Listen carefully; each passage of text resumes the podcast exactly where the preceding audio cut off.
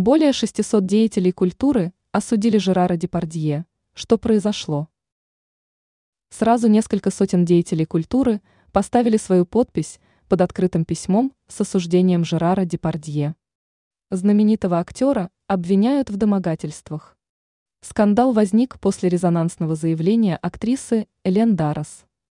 Подписанты не только обвинили Депардье, но и выступили с критикой в адрес тех, кто поддержал звезду французского кино.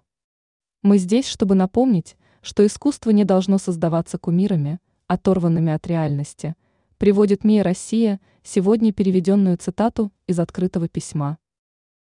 Кто подписал письмо с осуждением Депардье? Подписантами оказались более 600 человек. В число людей, поставивших подпись под публичным обращением, вошли многие известные кинодеятели, музыканты и литераторы из Франции. Например, популярная певица Имани и обладательница престижной кинопремии «Сезар» Клотильда М. Кто выступил в поддержку Депардье?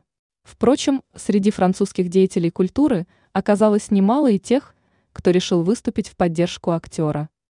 Например, знаменитый актер Пьер Ришар который снимался с Депардье в фильмах «Папаши» и «Беглецы». Яркий актерский дуэт запомнился многим зрителям. Кроме того, звезду кино поддержал действующий глава французского государства Эммануэль Макрон.